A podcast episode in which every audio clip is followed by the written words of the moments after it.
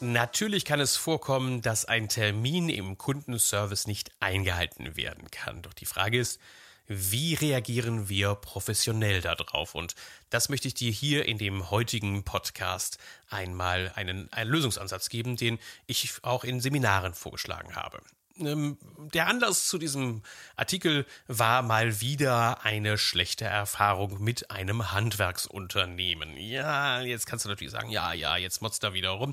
Aber nein, im Ernst, es ist immer wieder heilsam mal zu sehen, dass auch die Basisaufgaben in einem Unternehmen äh, wichtig sind, damit überhaupt die Zukunft des Unternehmens gesichert werden kann. Meine Empfehlung ist, schau dir den Blogartikel an und bespreche ihn auch einmal mit deinen Mitarbeitern, die sich im Service aufhalten und diesen Service auch immer wieder ein Stückchen weiter zu entwickeln. Also gehen wir erstmal in das Szenario.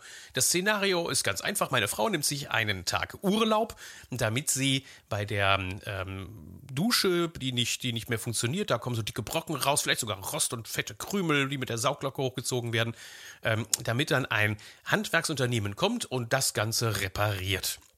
Ähm, es kommt auch eine Terminbestätigung per Post, wunderbar, äh, sehr vorbildlich. 9.30 Uhr bis 10.30 Uhr soll man da sein. Der Termin ist bestätigt, Urlaub ist geblockt und man wartet auf den Monteur. Es ist 11 Uhr, also eine halbe Stunde über den Termin, und man ruft dann doch einmal da an, um zu fragen, was los ist. Und hoppla, im Büro die völlige Ahnungslosigkeit. Und jetzt kommt der erste Fehler. Aussage, der Monteur hat vergessen Bescheid zu sagen, dass er wahrscheinlich irgendwo länger braucht. Punkt. Nichts weiter als Erklärung. Wo liegt der Fehler drin? Ja, an dieser Stelle ist jetzt der Monteur der Depp. Ganz ehrlich, ähm, man muss sich überlegen, das ist derjenige, der anschließend zu mir kommen soll, der Held des Handwerks, der mir dann anschließend etwas reparieren soll, wurde gerade eben von seinem Büro einen, ein Prädikat ausgestellt und ein Stempel auf die Stirn gepatscht, auf der draufsteht, unzuverlässig. Herzlichen Glückwunsch. Und dann kam noch die Aussage hinterher, der ist dann gleich da. Zehn Minuten, 20 Minuten wird es noch dauern. Tja, dieses Versprechen wurde gemacht in völliger Ahnungslosigkeit und ohne Hintergrundwissen, wie sich das dann um 11.30 Uhr eine halbe Stunde später herausgestellt hat. Nämlich da kam dann ein Rückruf des Handwerksunternehmers, der sagte, ja, ähm, jetzt wird's dann heute nix mehr. Er konnte da irgendwie von der Baustelle nicht weg, ähm, aber man könne ja einen neuen Termin vereinbaren. Wie wäre es denn dann äh, fünf Tage später am Montag? Gut, der Termin wird zähneknirschend hingenommen. Jetzt ist endgültig der Büromitarbeiter, der Monteur und das Unternehmen unter durch und man freut sich darauf, einen weiteren Urlaubstag zu opfern. Ich sage dazu nur eins, Kundenzufriedenheit zu zerstören kann so einfach wirklich sein. Denn möglicherweise interessiert das zwar niemanden bei der Auftragslage derzeit, aber wir werden hier demnächst zwei Bäder modernisieren. Beide wunderschön Bahama Beige. In dem einen hängt sogar ein weißes Ersatzklo, weil man Bahama Beige wohl nicht mehr gefunden hat. Das Ding muss raus und genauso das Gästeklo muss raus und dreimal dürft ihr erraten, mit wem wir diese Bäder nicht modernisieren werden. Aber jetzt kommen wir von dem Gejammer mal zu der Reaktion, die ihr euch vielleicht eigentlich erwartet hätte. Punkt 1. Sofort drum kümmern, Verantwortung übernehmen. Das ist das, was ich in den Seminaren immer und immer wieder gepredigt habe. Geh hin und kümmere dich sofort darum. Gib dem Kunden das Gefühl, dass du derjenige bist, der sich jetzt kümmert.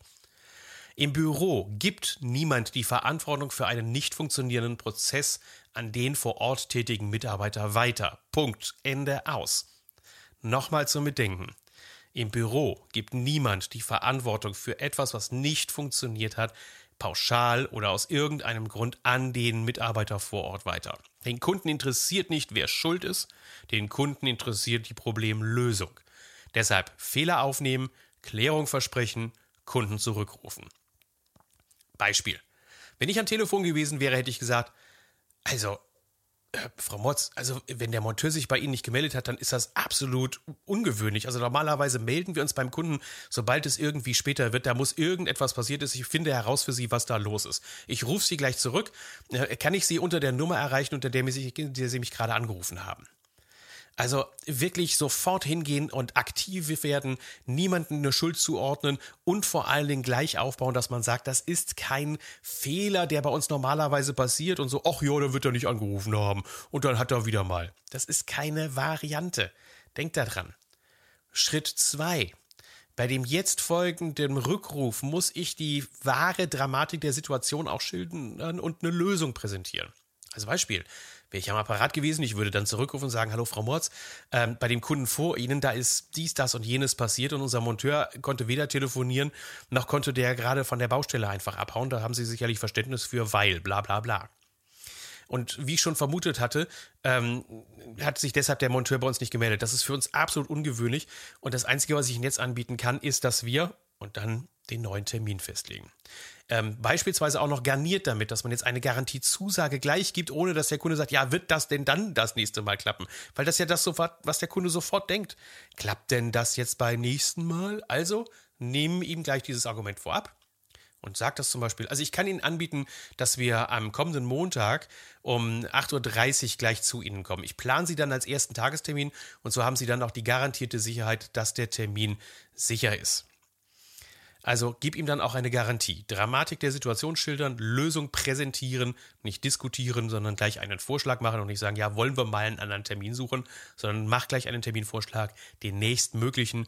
Möglicherweise kann der Kunde ihn ja nicht einhalten, aber trotzdem Du bist aktiv, du hast die Führung übernommen und das ist das, was der Kunde will. Und wenn du es dann richtig machen möchtest, dann überlegst du dir auch eine perfekte Entschuldigung.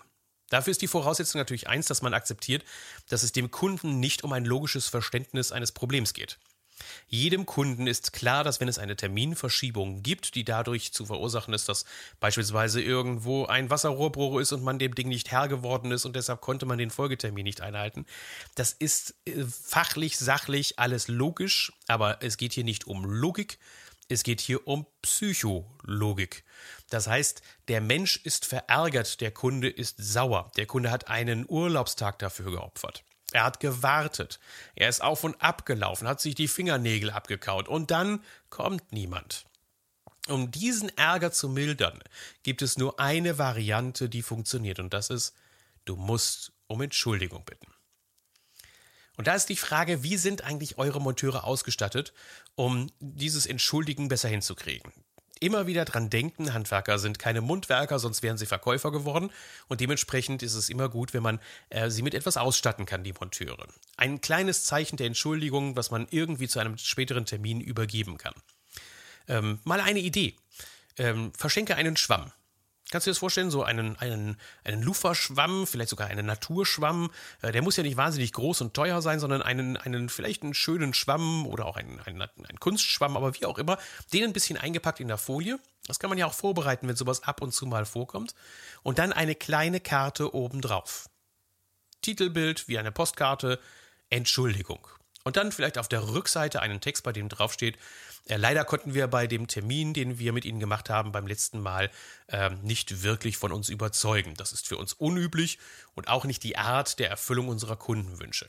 Das tut uns leid und wir bitten Sie um Verzeihung.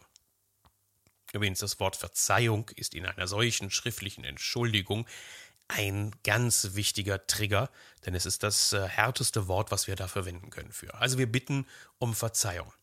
Wir hoffen, Sie können Schwamm drüber sagen und akzeptieren unsere Entschuldigung. Deshalb der Schwamm als kleines Geschenk, es passt zum Badezimmer. Ähm, da, ähm, ähnliche Geschichten, lass uns drüber diskutieren, wenn dir was, äh, wenn du sagst, Mensch, ich bin jetzt aber hier Fensterbauer, mir fällt gerade nichts ein oder ich bin jetzt aus dem Bereich. Hey, lass uns mal darüber sprechen. Hier, was fällt mir spontan ein, während ich den Podcast hier einspreche?